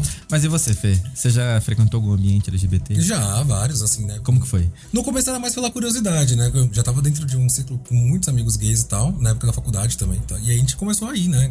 Ia, ah, vamos conhecer a Bubu, vamos não sei aonde, não sei lá. A Bubu. É legal pra caramba. Tipo, a Bubu é muito legal. E eu vivia contando essa. Eu falei, nossa, foi a primeira vez que eu paguei uma barata numa balada, que da hora, tá ligado? Sim, a Bubu era, né? Porque agora, poderia, eu não sei nem se tem. Ah, sei lá, nem lembro mais agora, tipo, onde a gente tinha ido, mas não. Era engraçado porque era algo novo e você queria conhecer, tá ligado? Mas não, não rolou um, um estranhamento nem nada. Inclusive, era até onde as meninas da faculdade gostavam mais de ir porque era muito mais tranquilo, tá ligado? Muito mais tranquilo. Só que uma coisa que sempre me deixou assustado é, é a hipersexualização da coisa, sabe? Sim. Assim, é bizarro. Tem alguns lugares que são totalmente pra isso, tá ligado? E no mundo hétero também tem. Sim. Entendeu? É, É, cara, uma parada mas- que você fala, nossa. Ah, mas é que pra vocês é legal, né? Tudo bem transar na praia. Então, olha que bizarro. Não, lógico que Não não. é não, tá ligado? cara. Lógico que não. E tem ambientes, por exemplo. Eu você- fui irônico, tá, gente? E tipo, quando você vai, por exemplo, numa dessas baladas, sei lá, sertanejo aí, meio que na mesma época é uma coisa, você via também coisas bizarras, né? Aquelas Mas, meninas. mas eu preciso falar uma coisa. Beleza, da balada hétero e da balada gay. Uma coisa que você nunca vai ver numa balada hétero, e não sei porquê, mas tudo bem. É você entrar, tá o cara sem camisa girando. Isso foi a primeira coisa que eu vi quando Ah, eu vi é, Tipo, não. mano, um cara muito forte, muito gato, não sei o que, girando a camisa assim, você fala, isso você não vai ver.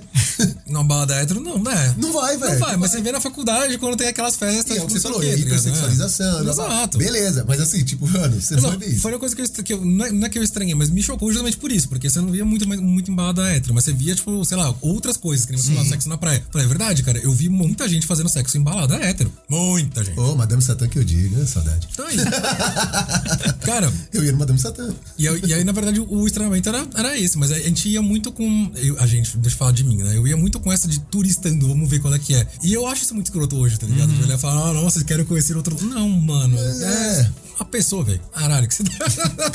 foda. Mas tudo é, é a desconstrução. E assim, pra molecada, eu vejo isso hoje pela minha filhada. Ela tá com 17 anos e é com quem eu mais aprendo em relação à visão da juventude. Ela tá com um namorado, pá. E aí eu falei, e aí, pô, como é que é? Não sei o que. Ela, ah, mostra uma foto dele. Aí ele mostrou, eu falei, porra, que da hora, que estilo. Mano, eu nunca imaginei. Com 14 anos, o moleque tá com as unhas pintadas. Tipo, mano, o cabelo de uma cor que pra nossa época seria considerado gay. Tipo, Pintar o cabelo já alguma coisa É, assim. Você então. Você não tem que pintar cabelo quando você é E eu falei, porra, que moleque estiloso, que da hora, pai. E aí, você tá curtindo? Ela, pô, não, tô, tô gostando, não sei o quê. Aí a gente começou a conversar de sexo, pá, falando, ó, seguinte, aprende a usar camisinha, bababá, seu corpo é sua regra, não é não. Conversando com ela. E aí ela falou, não, beleza, fica tranquila, padrinho. E assim, é, é, é- isso eu acho muito louco, cara, essa evolução. Que agora a molecada vai ser muito mais suave. Ah, então. Mas, mas cada geração Sabe? enfrenta as suas picas, né? Não É. tem como. Mas acho que esse foi o maior estranhamento mesmo que eu tive, cara. Tem, uma coisa curiosa, né? Cris, quando nós nos conhecemos, a gente saiu a primeira vez numa quinta-feira só ela e eu. E aí ficamos. Depois a gente nunca mais largou. Mas aí na sexta nós saímos com o pessoal do meu trabalho na época. E aí depois a gente saiu com o pessoal do trabalho dela. Que é. Ela tava na, no primeiro ano da residência ainda, acabando o primeiro ano da residência. Tinham as médicas do plantão, Lili, Dani. Um beijo pra todas. É um monte de amigas, né? Vários iam Fê. no Vernon e tal. e assim, e elas. E a gente foi no Samba de Rainha, lá no Favela, aqui na, na Vila Madalena. Era uma noite lésbica de uma banda de samba lésbica e vamos lá todo mundo, né? Vamos. Aí a Cris falou: ó, você vai conhecer todas as meninas, né? A maioria delas é lésbica tal, tudo mais. E eu já falei pra todo mundo que você dança, porque você, né, que você dançava gafieira tal, tudo mais, então você vai dançar com todas. e aí chegou lá, cara, puta, eu perdi numa competição de virar chupa com a Isabela. Virei sete tequilas com a Liliane e fiquei bebaço, tá ligado? Aí, aí eu ia ficar com a Cris, elas não deixavam. Não, aqui não pode, não pode beijo hétero. aí essa parte era gostosa, porque você tinha, né, uma ridicularização daquilo que foi passado, mas de uma forma mais leve, entendeu? Eu acho que essa isso é muito legal, Mas é uma né, experiência cara? muito boa, assim, tá ligado? Tacaram gelo nas minhas costas, cara, mas só, mas, mas só pela zoeira. Porque existe ainda esse véu de separação, né? Sim. O fora do meio veio pra isso, né? Tipo, Pra reganhar o véu. não, existe, tipo, tudo isso. Ah, tem um mundo gay, hein? Ah, e tem um mundo hétero. Ah, vamos ser. Não é o mesmo mundo. Tem o mesmo mundo, Já dá cara. É o mesmo mundo. Mas às vezes, né, cara, a gente tem essa separação muito justamente como um mecanismo de defesa, né, cara? Sim. É, querendo ou não, a, a sociedade é assim, né? A- Ela gosta de botar as coisas na caixinha, a gente É, ainda é, tá tem com que ter o isso. rótulozinho, né? É, vamos mudar isso, a gente tá trabalhando pra isso acontecer. Vamos que, tem- que é muito mais legal não, não ter caixinha. Sim, Muito não, mais e, legal. e eu vejo assim, felizmente, não só o movimento LGBT, mas o movimento negro, o movimento feminista, tem um monte de gente lutando junto, várias batalhas diárias pra gente poder mudar um pouco isso. Eu acho que isso que tá fazendo a diferença. Com certeza. A gente tá no caminho. Sim. Não vai, né, ser pra amanhã, mas Não, se o mundo não acabar antes, a gente vai conseguir em algum momento. Não olhe pra cima. Ou se, é, ou se já acabou é. em 2012, a gente tá vivendo uma simulação, né? Mas? Exato. E, e vocês, como dois homens héteros, é, como que vocês olham essa movimentação LGBTQIA+, hoje, na mídia? Porque tem muita gente que, tipo assim, ainda vem com aquele discursinho de tipo, ah lá, os viados tudo querendo... Palco e bola. Querendo palco, querendo se aparecer no Big Brother, querendo ficar, tipo, não sei o quê. Como que vocês enxergam esse movimento hoje? Porque assim, a gente tá fazendo coisas que vocês já faziam há cara. muito tempo, né? É, então. Eu é, acho exato, maravilhoso. Essa é a pergunta que eu ia fazer, tipo. Né? 20 anos, cara, que a gente faz isso e agora tá reclamando porque tá fazendo. Sim. Foda, né? Cara, eu ainda vejo a mídia trazendo. Que nem a gente comentou, né? Tinha o deboche, aí veio a questão da, do sofrimento e dor. E hoje a mídia ainda se aproveita muito disso pra mercantilizar isso de uma forma. pra vender isso de uma forma melhor, né? É o capital. O capital é isso aí, velho. É, essa mídia. É, mas Vamos é- usar qualquer coisa pra ganhar dinheiro. Mas, tipo, a mídia sempre cai numa, numa de querer ou moralizar ou desmoralizar a coisa, entendeu? Eu ainda vejo muito Pink Money, tá ligado? Tipo, acho, acho que atrapalha pra cacete. E muita forçação de barra. Que você vê umas coisas e fala, cara, se essa emissora força mais, caga, tá ligado? Tipo, é impressionante, assim. E não precisa forçar. Sim. É aquilo que eu tava comentando. Por que que a gente não traz pra uma naturalização? Porque é algo natural, Então, tá ligado? aí- E uma normalização porque é algo normal. Não, e fora as emissoras que quando fazem, ainda fazem por ordem judicial. né? Pois é, né? Tem aí umas coisas que, puta merda. Não, cara, pro primeiro beijão gay que nós vimos num reality show foi no BBB de Sim. agora. Sim. 21. E a anos. consequência disso em menos de horas. Sabe? Por que, que isso é tópico ainda? Entendeu? Por que, que isso ainda chama atenção? Tá ligado? Não, não, não faz sentido. E justamente pra quem. é- E agora trazendo um lado mais né, social, que tem a galera mais liberalzona tal, que fica falando, não, cada um faz o que quer e tal. Tá, então por que, que isso ainda incomoda? Se tá na televisão pra você, entendeu? Ah, era porque claramente é uma pauta identitária que eles querem. Cacete, tá ligado? Cara, mas- mas Cansa, se- né, meu? então, mas se não eu acho, que a gente tá, trouxer, eu acho que a gente tá regredindo ainda, entendeu? Então, mas se não medo, trouxer, cara. cara. eu já vejo diferente, porque se não trouxer, não vai naturalizar, sabe? Não vai. Pra muita gente ainda vai continuar sendo aquele. Oh, não, cobre, cobre o, o olho do filho, sabe? Pra muita gente vai continuar, então tem que trazer. É, tipo, que nem. Eu tava vendo uma piada, acho que do. Não sei se era uma família da pesada ou que, que diabo que era. Certeza que Fa- da família da É, não, Se é tipo, tosco, é esse. Eles estavam zoando aquele Modern Family, né? Falando, tipo, cara, não, agora a gente vai dar aquela bitoquinha, aquele selinho, porque a gente não pode dar beijão, lá, meu, nenhum tipo de conteúdo. Hétero pode fazer o que for. Sim. Pode, você pode botar a Megan Fox lá, quase, meu, recém 18 anos de idade, no Transformers, mas sai aqui, mano. Pode- Uhum. Não pode ter um beijo homo. Mas aí tá, a gente tem que, tem que forçar essa quebração de tabu, cara, ou pode colocar uma coisa de uma forma mais naturalizada e normatizada, entendeu? Então, mas uh, no caso, igual você, você trouxe o, o beijo do Gil lá no, no BBB. Foi natural.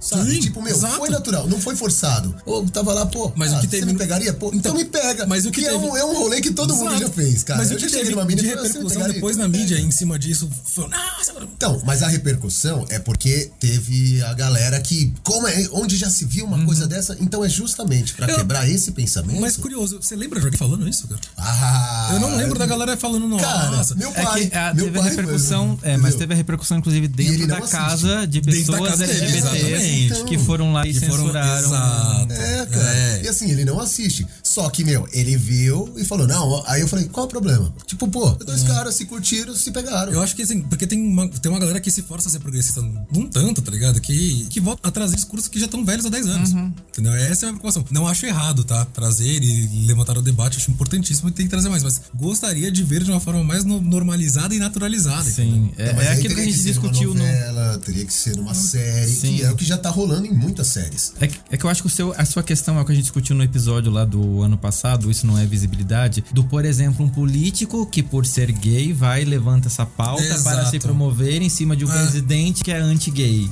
Tipo, não, ele não tá Eduardo falando Leite. por, na- é, não tá falando por Exatamente. naturalidade, é pra tipo, opa, isso é um tema que me rende Não. holofotes. Rola um sequestro. E aí, que você falou, não é visibilidade. É igual o Chris Rock fazendo piada na época do Obama, né? Era muito curioso você ver o pessoal entrevistando os brancos. Não, porque eu vou votar no Obama, porque bom, as questões que ele levanta ressoam com aquilo que eu gosto e tal. Chegaram um preto, ele é preto, Obama é preto, vai votar no preto. Sabe? É, é isso, não, não, porque o leite, agora estão vamos falar da política do cara, pelo amor de Deus. Sabe? Mas não, vamos pegar e trazer isso, levantar isso pra que seja, pra entrar em oposição contra o que nós temos aí do grande inimigo. E eu sempre falei isso, ao invés de um, não só um grande salvador, que a gente sempre buscou no Brasil, né? Um sebastianismo, a gente busca quem demonizar também. A gente adora ter um, ter um inimigo em comum aí. Não, mas cara. precisa, né? Nossa sociedade é pautada na figura de um deus Da e de um figura de diabo. um diabo, né? exato, né? Precisa ter esse equilíbrio. Olha a religião aí. Pois gente, é. Não, mas é, isso mas- que eu- Existe, né? Mas é claro, eu vou continuar odiando o Bolsonaro, sim. Porque, não, não porque é como. Porque realmente o que ele passa é terrível. É, então, mas é, é que o Fê trouxe é verdade. O que me incomoda é justamente isso. Isso não é visibilidade. Ah, Tem coisas aí que você vê sendo reproduzidas hoje que já, já estão ultrapassadas há 10 anos. Sabe? E não é visibilidade. O discurso continua raso, né? Muito, muito raso. Tipo, não tem como trazer um exemplo aqui mais. Tem. mais... Campanha do SBT que foi feita por uma ordem judicial em que eles pegaram pessoas do elenco. Assim, a Pat- contextualizando, a É, Patrícia Patrícia Bravanel, a filha do dono, fez uma fala homofóbica num programa do SBT. Ah, normal do. Foi processada, a justiça determinou que durante todo o mês de janeiro o SBT produzisse uma campanha com a presença obrigatória de Patrícia Bravanel, eh, falando sobre questões LGBT. Chamaram o elenco pra poder falar e eles explicam algumas coisas. Só que, tipo, é aquela explicação que você jogou na Wikipédia. O que é gay? Aí a pessoa Exato. fala. Entendi. Entende? Ficou parecendo pra mim aquele vídeo maravilhoso da Juju dos Teclados na campanha, tipo assim, as marcas no mês de junho. Ah, sim, é, é bem É isso. a mesma vibe, é a mesma vibe, só que mais bem produzido por ser uma empresa de televisão, mas mais Ó, raso. Fê, mas pensa que terrível que foi isso pra ela. Como pessoa- Sabe por que, que eu acho que não foi? Você acha que não? Eu não acho que ela não tem a menor consciência Ah, de tipo nem- nem assim, incomoda, cara. Pra ela, ela, lá, um- cara. ela Ela lê um prompt e, tipo assim, ó, fiz a minha obrigação. Exato. Pra mim, ela tá, assim, ela fez aquilo como a Suzane von Richthofen chorando no tribunal. Pesadaço! tá, então temos um ponto. Na minha cabeça, agora eu não sei também, tipo, como ela é homofóbica, tipo, ter que falar bem dói, sabe? Não, eu- eu acho ótimo. Eu, eu- por isso que eu falei assim, mesmo sendo ruim, mesmo sendo tosco, mas assim, você vai ser obrigado, você vai fazer isso, cara. Porque não é isso que você tá falando. Então, tipo, deve. Agora eu não sei também, né? Vai saber. Bem o que você falou, lendo o teleprompter, ele. É. É, eu acho assim, porque deve ter doído, mas assim, depois ela deve ter ido pra casa pensado assim, desculpa Jesus, eu fiz uma coisa horrível. Ah, então. tipo, doeu no começo, mas. É, É, a, a dor da salvação. Não, é tipo, por exemplo, o Pirata trouxe um exemplo bacana, né? Falando, ah, nossa, eu nunca tinha, nunca tinha usado salto e tal, beleza. Por que a gente não traz algumas questões de visibilidade, como, por exemplo, pra pessoas trans, é, a dificuldade, tipo, por exemplo, a gente, a gente comprando, né? Nós homens comprando roupa é muito tranquilo. Vai comprar roupa pra mulher. Ah, depende de muito tranquilo. Não, cara, mas beleza. Sim. Cadê, me Sim, mostra, meu, a, a dificuldade que é tentar entender que o que é taça, o que é, o que é tamanho de costas pra sutiã, você pegar o número da sua calça que vai bater a cintura mais embaixo, o tamanho da perna que. Não tem isso. Não, É, sabe o assim, que, que eu acho que ainda é pior?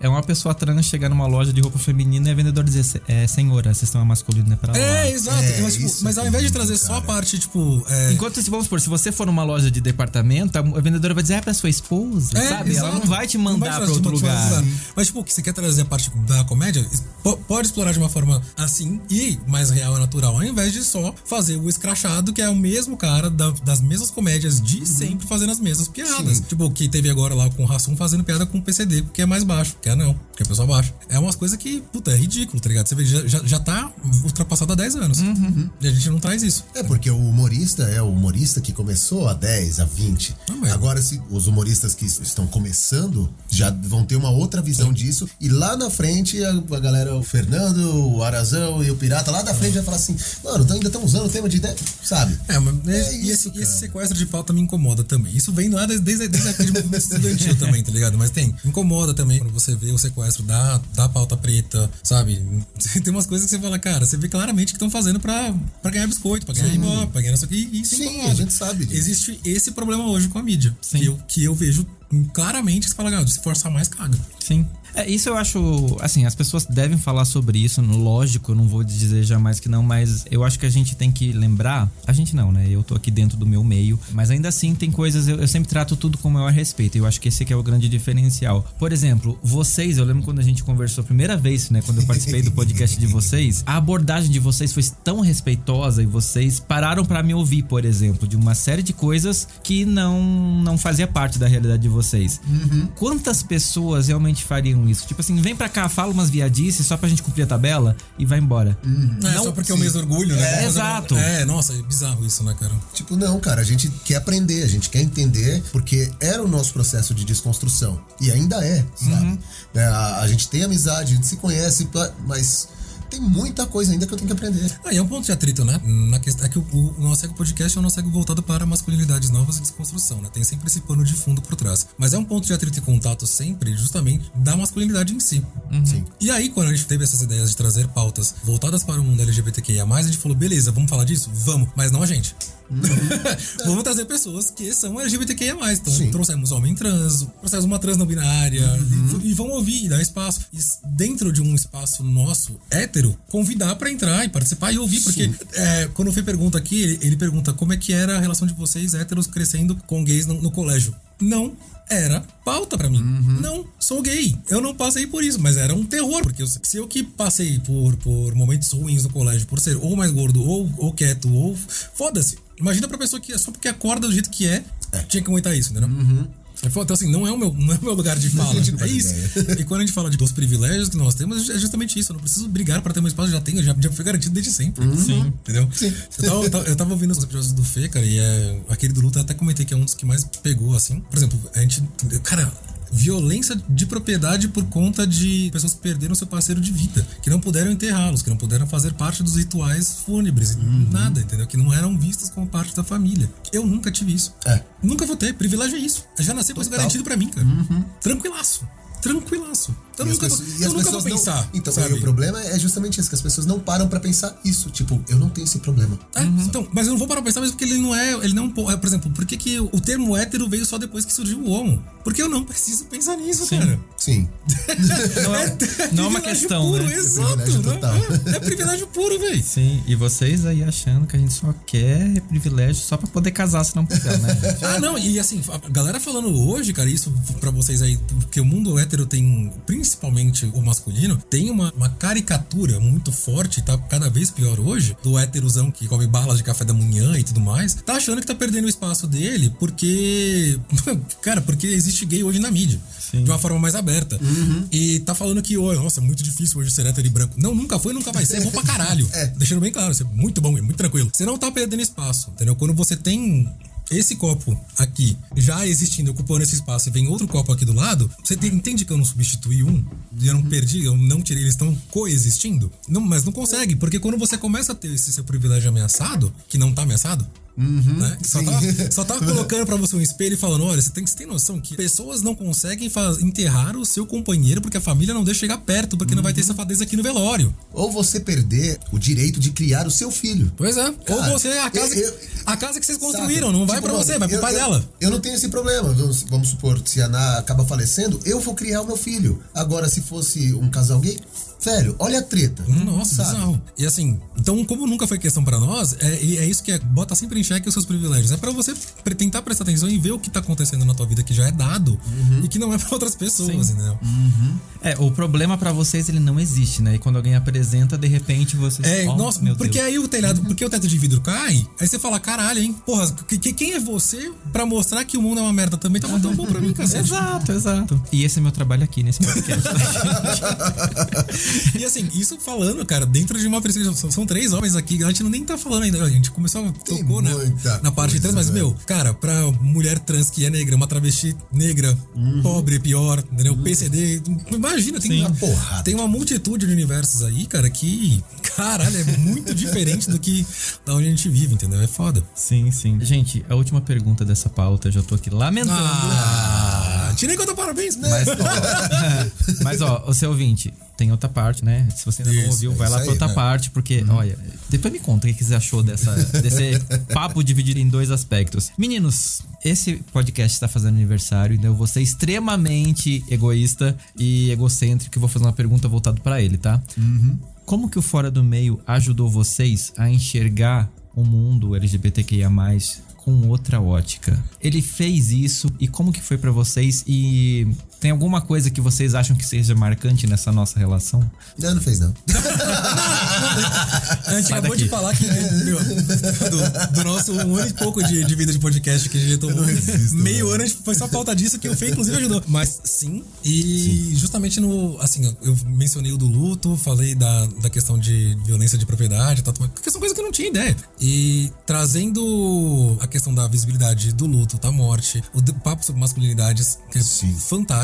Muito bom mesmo. Cara, são questões que a gente nunca teve contato. Entendeu? E, aí, e é isso que eu acho bacana, porque, de novo, não faz parte do meu dia a dia, não faz parte da minha vida, não faz parte da minha história. Sim. Mas sim de pessoas que eu amo. Eu tenho, assim, nós temos ba- bastante padrinhos e madrinhas, tá? Mais da metade é tudo tá? São entre lésbicas e gays. Mas, cara, são questões que são. que me fazem me aproximar das pessoas que eu amo, que eu gosto e que convivo.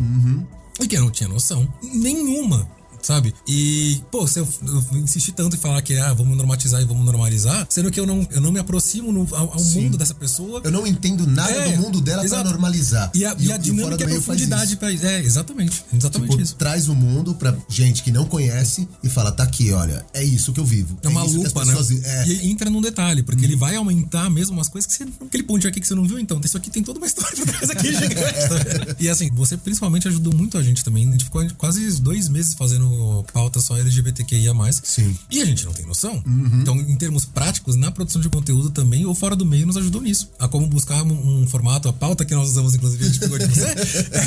então, assim. em- Foram dois programas. Não, dois programas só com o Fernando. É, então. Mas a gente falando, teve dois meses Não, não, não, aí, mas é, foram então. dois programas só com Só ele. com ele, ele abriu e fechou. É. Esse ciclo todo. E, cara, então em termos práticos, na produção de conteúdo foi uma, uma referência muito importante pra nós. E olhar hoje, tipo, não com um olhar curioso ou de turista, mas assim, de querer me envolver por falar de pessoas que eu amo e que eu convivo hoje, entendeu? E me faz sentir mais perto. Uhum. Me aproxima. E cometer menos gafe. Eu vou cometer gafe mais da vida. Mais velho. menos, mais menos. Menos, tá? menos, menos. Não tem uma, Não, não, tem uma, não tem uma meta, velho. A, a gafe do machistão a gente comete menos agora, cara. É que agora você vai fazer a gafa, a pessoa vai olhar, você vai dizer, opa. É, mas quando acabarem as gafas, eu cometerei outras aí. Ah. tipo, quando a gente tava falando sobre a sexualidade, que eu chamei de assexuada e tomei. Não, mas a sexuada é estrela do mar, né, cara? Mas você tá aprendendo. É isso, cara. Eu, eu, queria te, eu queria te devolver a pergunta. O, por que trazer dois héteros para esse momento de, de, de celebração e curtir o fora do meio? Você me escuta? Você sabe a proposta desse podcast? Gente, quem, quem convidou? Não, justamente pra isso.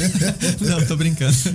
Não, reformula a pergunta. Por que trazer a gente? Não, sim. Não, o agente não vai ter. Ele não vai, ele não vai responder. Não, é. É, isso aí. É porque essas duas pessoas que eu gosto pra caramba, assim. Vocês dois, particularmente, são dois presentes que esse podcast me trouxe. Conhecer vocês é, naquele episódio. Não, agora sim. E o que a gente construiu, eu acho assim, a gente construiu mais do que uma relação de podcast. A gente construiu uma amizade mesmo. E isso pra mim significa muito. Eu sou muito grato a esse podcast porque ele me mostrou um mundo além de muita coisa. Inclusive, além do meio LGBT, porque. hum, A gente acaba, às vezes, ficando tão fechadinho aqui nesse mundinho, que ele é tão gostosinho, tão quentinho, tão seguro. Quanto mais confortável você tá nele, menos você quer sair. Nossa- exato, a, a exato. bolha é muito quentinha. E a gente tem essa, essa ideia, às vezes, tipo assim, ai, héteros, que preguiça. Porque vai ter gente que você vai olhar e vai dizer, ai, que preguiça. Ai, cara, aliás, é um dos medos que a gente tem que Sim, e esse isso. era um Ai, medo. héteros, que preguiça. Sim, e esse era um medo latente meu e de grande parte da comunidade desde 2018, porque a gente descobriu muitas facetas de pessoas que a gente achava que conhecia e surprise. Então, isso foi muito chocante pra muita gente, eu acredito. Conhecer pessoas que fogem um pouco desse estereótipo, eu sabia que vocês existiam, né? Eu, eu sabia. É, e, e até por isso que eu quis é, a brincadeira com esse podcast, né? Você que acompanha desde o começo sabe que esse nome fora do meio, ele é justamente porque a minha ideia não é falar só com a pessoa que tá aqui dentro da nossa realidade, da nossa bolha, mas justamente fazer o que vocês falaram, né? Mostrar para as pessoas que não estão inseridos dentro dela essas sutilezas da vida aqui desse lado do arco-íris que vocês não fazem ideia e não por culpa de vocês, porque vocês não fazem nem ideia que isso existe. Sim, Né? não é nosso. Exato. Nossa, não é nossa vida. Então, ter vocês dois aqui representando essa população de. População nossa, meu Deus. de ouvintes héteros que eu tenho, e ouvir as coisas que vocês falam, eu Sim. tô tendo a certeza que eu tô no caminho certo. Se eu conseguir impactar vocês de alguma forma e mudar o olhar de vocês sobre alguma coisa que às vezes a pessoa falou e passaria despercebido, mas não passa mais, já é tipo assim: meu trabalho tá sendo feito de forma Ah, correta. então pode, pode se parabenizar, porque o seu trabalho está sendo feito. É, e eu, eu fiz a pergunta justamente porque, assim, o conteúdo, né, que quando você comentando, eu faço para vocês também, né, do Fora do Meio. Agora, tá, mas por que com a gente, né, cara? É porque o hétero agora também aqui faz total sentido. Sim, é, o mundo, querendo ou não, ele é um, vocês estão nesse palco, né? Ah, a gente sim. tá nesse palco também, só que a gente ainda tá um pouquinho ali no cantinho, né? O, o holofote principal ainda tá em vocês. Uh, E se, assim, é, Douglas faz teatro. Sim. Não adianta um ator ficar plantado no centro do palco se você precisa entrar. é. Se a marcação tiver ocupada, ele tem que sair pra você ocupar. Sim. E ele tem que querer sair. Não é? Se ele resolve não respeitar o roteiro, Acabou. Acabou. Ferrou. Então a gente precisa que vocês deem esse espaço pra gente. A gente tá aqui, né, pedindo, a gente vai Sim. lutar por ele, lógico. Porque no final todo mundo vai ser aplaudido. gente. Exato. Se vocês não quiserem, a gente vai dar uns tapas na orelha, mas assim, algum, mas se vocês ajudarem, tudo fica muito mais fácil pra todo Não, mundo. com certeza. E esse palco, assim, pra falar que não tem uma. É é porque é justamente a vida onde todo mundo pertence, tá ligado? Não pode ficar roubando o protagonismo do outro, né? Foda isso. Porque lá, lá, no- lá no cantinho também faz frio, né? Sim. Foda, né? É, e não- faz muito frio, né? Foi foda. Ah, Conhecendo as histórias, a gente percebeu o quão frio, o quão doloroso, o quão ruim é. E, tipo, Não, é distante, né, cara, da gente. É muito distante. É. Muito distante. Se joga.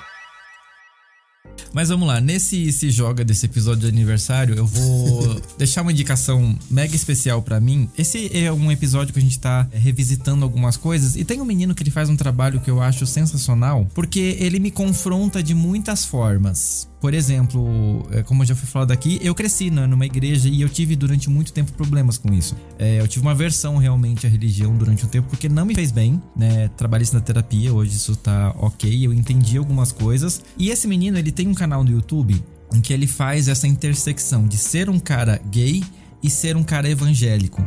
E ele consegue fazer isso de uma forma tão bacana, tão.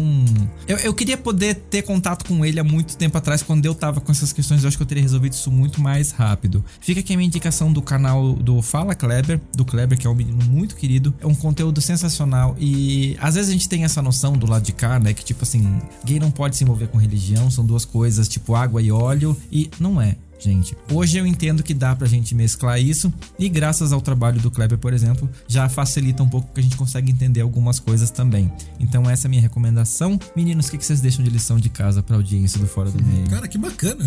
Eu- agora eu tô. Eu quero, ver ele também, cara. É, eu, eu gostaria muito de, de conversar com ele, tipo, pra ser o, o, o debate de. Não, Por que eu você acho quer que ele- antagonizar todo mundo que quer que Ah, Deus, cara, cara? é que pra de mim religião não convive com o ser humano, não, não com, com com o ser humano. Não, mas eu tinha um pouco essa visão no passado e uma coisa que eu aprendi na terapia é tipo assim, funciona pra você? Tá então. tudo bem. É, Exato.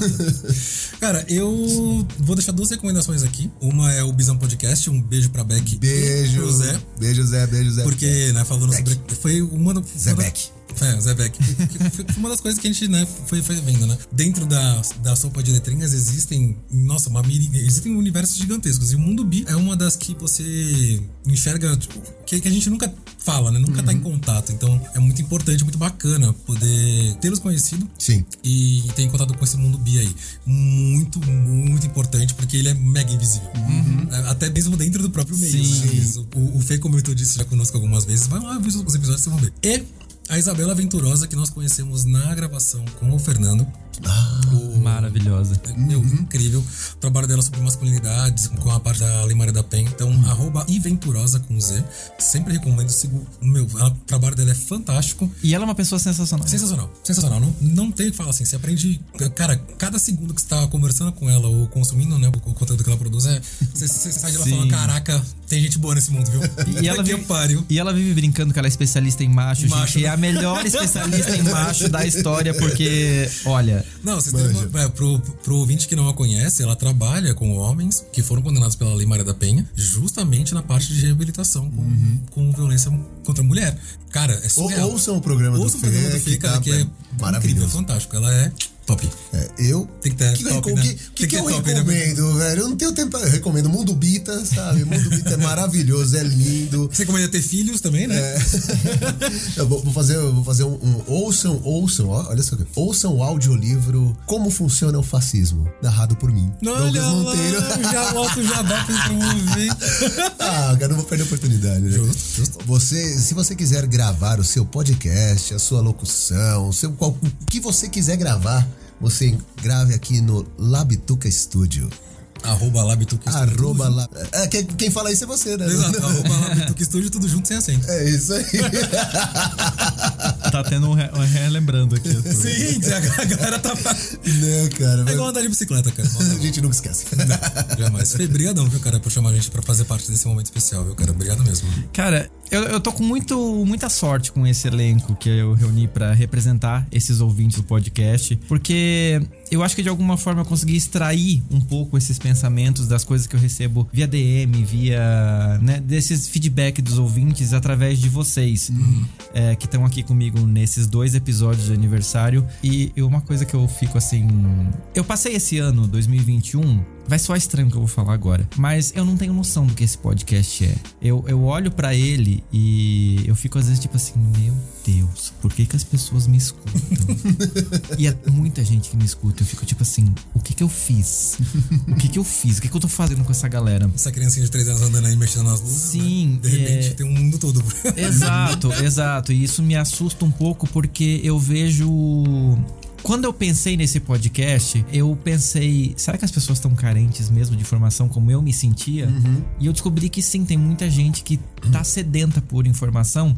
É, e o trabalho que eu tento fazer aqui no, no Fora do Meio, ele não é pautado por números. É, muita gente me manda mensagem dizendo, tipo, não é que mentira, ninguém manda mensagem. Eu que tenho essa, autocrítica. Mas às vezes eu fico pensando assim. O pessoal não precisa saber. Então, tipo, Não, não, é- muita gente, velho. A pilha dele. Tem tanto e-mail que ele não responde. Tá tudo lá, não. Não, não, eu respondo todos. Mas é que assim, tem, a gente vê os números da- das estatísticas e às vezes tem uns episódios que eu vejo assim que eu sei que não vão ser episódios que a audiência vai curtir mais. Mas eu acho que eu tenho uma responsabilidade com tanta gente de falar de todos os temas. Por exemplo, por que você vai falar de morte num podcast LGBT? Sabe? Por que, você vai falar de, sei lá, masculinidade se num podcast LGBT?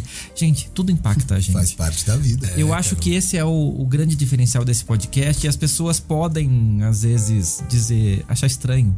Mas quando eu, eu olho pra esse trabalho, eu acho que se eu não trabalhar todas as sutilezas que envolvem a nossa vida, ele não vai fazer sentido. Caraca. O meu trabalho é ser diferente do que tá por aí e eu acho que eu tô fazendo isso de uma forma muito positiva. Eu vejo isso pelos feedbacks de vocês. Então, isso Também, me deixa também, muito também. feliz. Eu tô aqui assoprando as velhinhas de três anos, pensando Hoje vai ser uma festa. Bolo e Guaraná, tudo doce pra você. É o seu aniversário. Eu não vou cantar porque minha voz é horrível cantando, tá, gente? Mas, meninos, eu quero agradecer demais a presença de Não, vocês gente aqui, pra gente ter essa troca. Como que o pessoal acha vocês nas redes sociais? Arroba Doug Monteiro Dube no Instagram, no Twitter Pirata Insano. Sim, eu fiz ele, já falei isso aqui, mas vou falar de novo. Sim, eu fiz ele com 15 anos e resolvi reativar ele e é esse, arroba Pirata Insano. Cara, eu preciso ver porque eu não lembro a minha roupa, eu lembro só de... Cara, você pode encontrar a gente falando lá muita groselha, muita besteira e muita coisa boa também no arroba nossa podcast, que tem bastante coisa ainda lá. Arroba FGUNTA, G-I-U-N de navio, T de tatu A no Instagram e no Twitter ele é F underline e o junta da mesma forma também. E você pode também encontrar a gente no arroba Labituca Studio. É verdade, tem bastante coisa lá também, cara. Arroba Lab tudo, tudo, tudo junto, sem acento.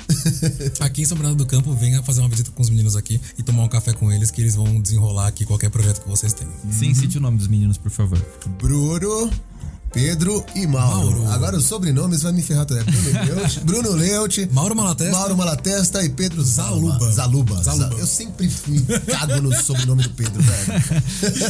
É, Gente, eu quero agradecer vocês aqui do estúdio porque me deram esse presente de aniversário de estar aqui gravando no estúdio presencial depois de tanto tempo. E se vocês gostarem Com deste câmeras, com formato, luzes, com não sei o que. Eu tô tipo assim, me sentindo no show da Madonna, gente. Se gostarem do formato, comuniquem o Fernando e fala assim: Arazão, grave, Grave lá. mais lá. Grave mais lá.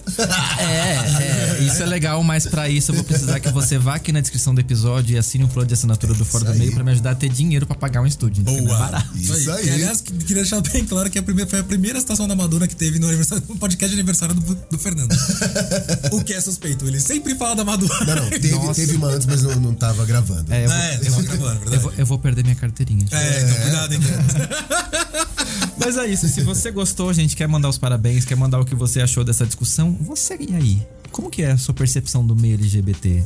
Conta pra mim no fora do meio podcast gmail.com ou segue a gente no Instagram fora do meio podcast ou no Twitter fora do meio pod. Meninos. Ai, meu Deus, eu não consigo nem dizer que eu quero ir embora daqui. Parabéns pra você. Ah, esse é o amorzinho de coreano, né? hoje. Sim, sim. É, muito obrigado de Imagina, coração. cara. eu acho que eu não teria. Eu, eu tô tão feliz por estar aqui abraçando vocês pela primeira vez depois Pois de é, tanto cara. Não, a cara, A gente tá se vendo, se abra... Porra, A gente que cara. agradece e obrigado pelo conteúdo que você produz também, cara. Assim, de verdade, é, é mega necessário, mega importante. Parabéns mesmo. Valeu. Valeu, eu vou terminar aqui antes que eu chore. tá tudo bem, pode chorar. Ouvintes, o que seria desse podcast sem vocês? Eu não tenho nem palavras pra agradecer cada um de vocês que me acompanha nessa trajetória de três anos. E eu lembro claramente da sensação assim quando eu gravei o primeiro episódio e eu pensei, quem que vai ouvir isso aqui, né? Imagina. e hoje eu tenho uma comunidade de grandes amigos, de uma família realmente chamada Fora do Meio. Então, obrigado. É. A todos. e a cada um tá de vocês. Isso aí, Que Fê. bonitinho. Tem que ter orgulho mesmo, cara. Par- Parabéns. É, velho. E é isso. A gente se encontra daqui a 15 dias em mais um episódio do Fora do Meio. Não, tchau. Tchau, Pascana. Tchau. Agora já toma sorvete. Vê se vai- Vê se tira esse nó da garganta aí. Ganhei sorvete, gente. Eu tô muito feliz. Sorvete. Não, não vou fazer propaganda, não. Não pagou nada. né? Paga nós. né? Um beijo, gente. Beijo. Até. Se cuidem. Tchau. Tchau.